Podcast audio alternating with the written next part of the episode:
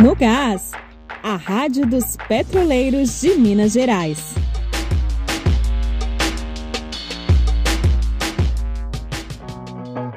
Por todo o Brasil, petroleiros organizam um Dia Nacional de Luta contra as ações de perseguição da gestão da Petrobras.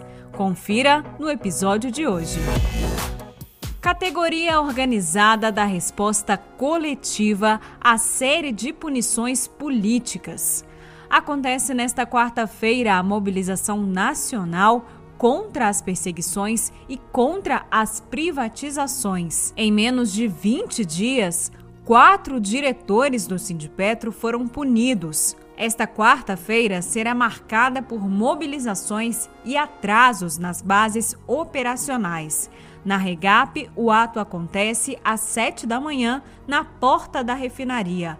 O coordenador Alexandre Finamori ressalta que a manifestação é uma importante sinalização para a gerência da empresa. Amanhã, dia 11 de novembro, será um dia de luta nacional contra as perseguições políticas e contra as privatizações.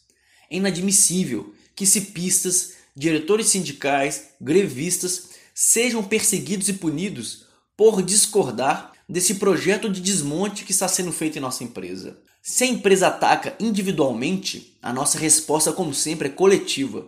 Por isso, em todo o Brasil, os petroleiros e petroleiras amanhã solicitarão cancelamento imediato de todas as punições políticas e reafirmarão: Petrobras fica e Petrobras fica em Minas.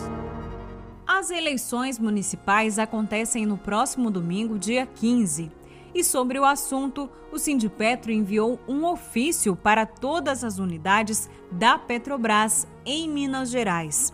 O documento solicita que o empregado tenha o direito de se ausentar do trabalho no domingo para votar, sem prejuízo de qualquer valor descontado do seu salário. O objetivo da petição é garantir o direito constitucional de todos os brasileiros de exercer o seu voto sem que o trabalhador saia prejudicado como explica o diretor do Sindipetro, Guilherme Alves. A pedido da categoria, é, o Sindipetro Minas encaminhou hoje um ofício para todas as unidades da Petrobras em Minas, questionando como será feita a liberação dos funcionários para que eles possam exercer o seu direito de voto. Dada a urgência da questão, nós pedimos uma resposta é, da Petrobras para que seja respondido em 24 horas. Assim que a, a gente tiver resposta, a gente comunica para a categoria quais serão os próximos andamentos é, no caso de uma resposta negativa da empresa.